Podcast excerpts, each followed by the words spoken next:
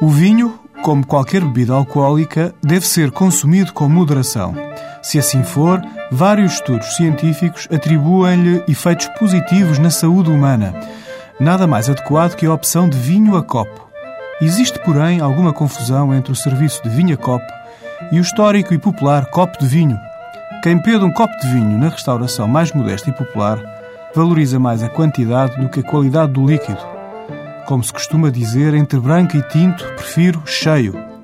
A prática crescente das propostas de vinho a copo pode ser enviesada pela falta de formação da maior parte da restauração com clientela adequada a este tipo de consumo e pela falta de exigência dos próprios consumidores.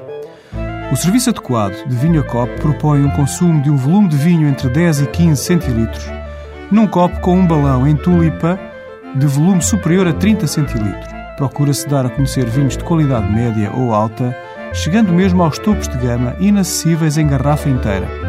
O consumidor pode, por aproximadamente um quinto do preço da garrafa, acompanhar a sua refeição com um vinho de qualidade num copo de qualidade. Como referência entre os vinhos do Alentejo, no mínimo, a proposta de vinho a copo deveria incidir em marcas como Cartucha, Borba Reserva Rótulo de Cortiça, Vila Santa ou Comenda Grande.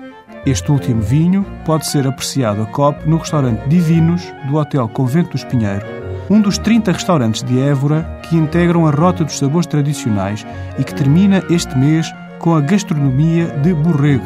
Evite o carro. A CP associa-se a este evento com preços promocionais. Até para a semana com outros vinhos.